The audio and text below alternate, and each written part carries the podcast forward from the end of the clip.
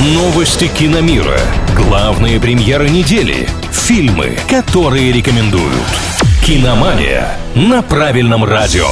Привет всем, кто на правильном, с вами Илья Андреев. Еще один проект про Киш и твердая позиция Йоханссон. Подробности далее.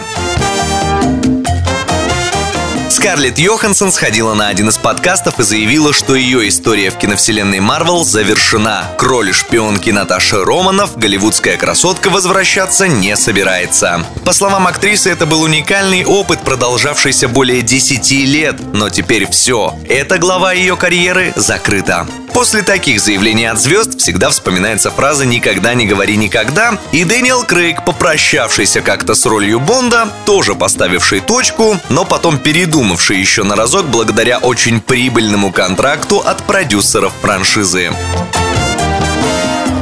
Сервис Яндекс Музыка выпустил документальный проект о группе «Король и Шут». Премьеру приурочили к финалу одноименного художественного сериала, ставшего одним из самых обсуждаемых в отечественном сегменте. Новинка, к слову, не совсем фильм, скорее документальное видео-эссе, авторы которого рассказывают, как группа Михаила Горшинева и Андрея Князева повлияла на современную музыку и всех, кто ее слушает. Посмотреть документалку можно без всяких подписок и регистрации на стримингах. Работу выпустили на Ютубе. На этом у меня пока все. С вами был Илья Андреев. Услышимся на правильном радио.